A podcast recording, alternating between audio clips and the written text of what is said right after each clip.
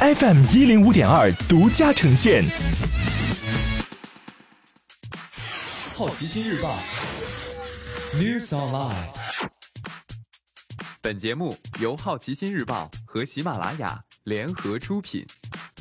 今天涉及到的关键词有：《时代》杂志、小栗旬、欧冠、亚马逊、立邦漆、新浪。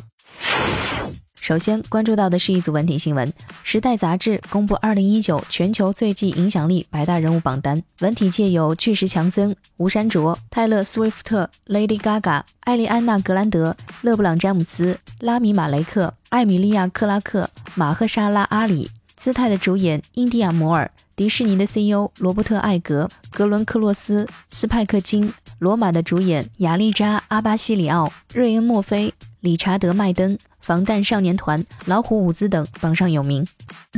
小栗旬将主演电影《罪之声》。二零一六年，这部小说引起巨大反响。故事以一九八四至一九八五年的格力高森勇投毒事件为背景，几乎完全还原了整个案发过程，并从七十年代到八十年代的日本形态观察人的精神状态。很多日本书评人表示，小说具有纪实文学般的真实感。土井裕太导演，野木亚纪子编剧，小栗旬和新演员共同主演，将在二零二零年公映。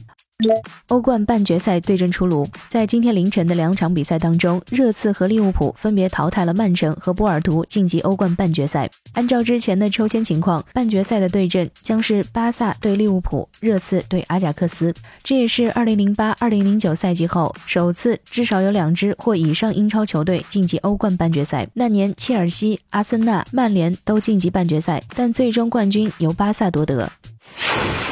接下来关注到的是大公司头条：亚马逊或将关闭中国电商业务。路透社和彭博社在四月十七号根据各自的消息源确认，亚马逊中国计划关闭本土电商业务，不再销售在中国采购的商品，仅保留从美国亚马逊、日本亚马逊等海外区域直邮中国的商品，时间将是七月中旬。日本涂料公司立邦漆收购多乐士集团，后者是澳大利亚涂料巨头，在澳大利亚证券交易上市，交易规模为三千亿日元，约合人民币一百八十亿元。多乐士将成为立邦漆的子公司，交易最快于八月完成。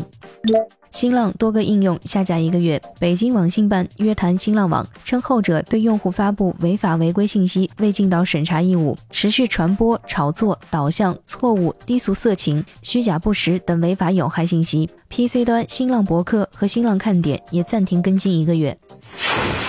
今天你不能错过的其他新闻有：迪士尼宣布为受到大火重创的巴黎圣母院捐款五百万元；管虎芯片八百定档七月五号。阿兰·德龙获加纳荣誉金棕榈奖，瑞幸咖啡完成1.5亿美元融资，Uber 向日本财团出售自动驾驶部门百分之十四的股份。以上就是今天好奇心日报 New Sunlight 的全部内容，也欢迎你把刚才的收获告诉周围的朋友。好奇心日报 App，高颜值新闻媒体，让好奇驱动你的世界。我是施展，下次见。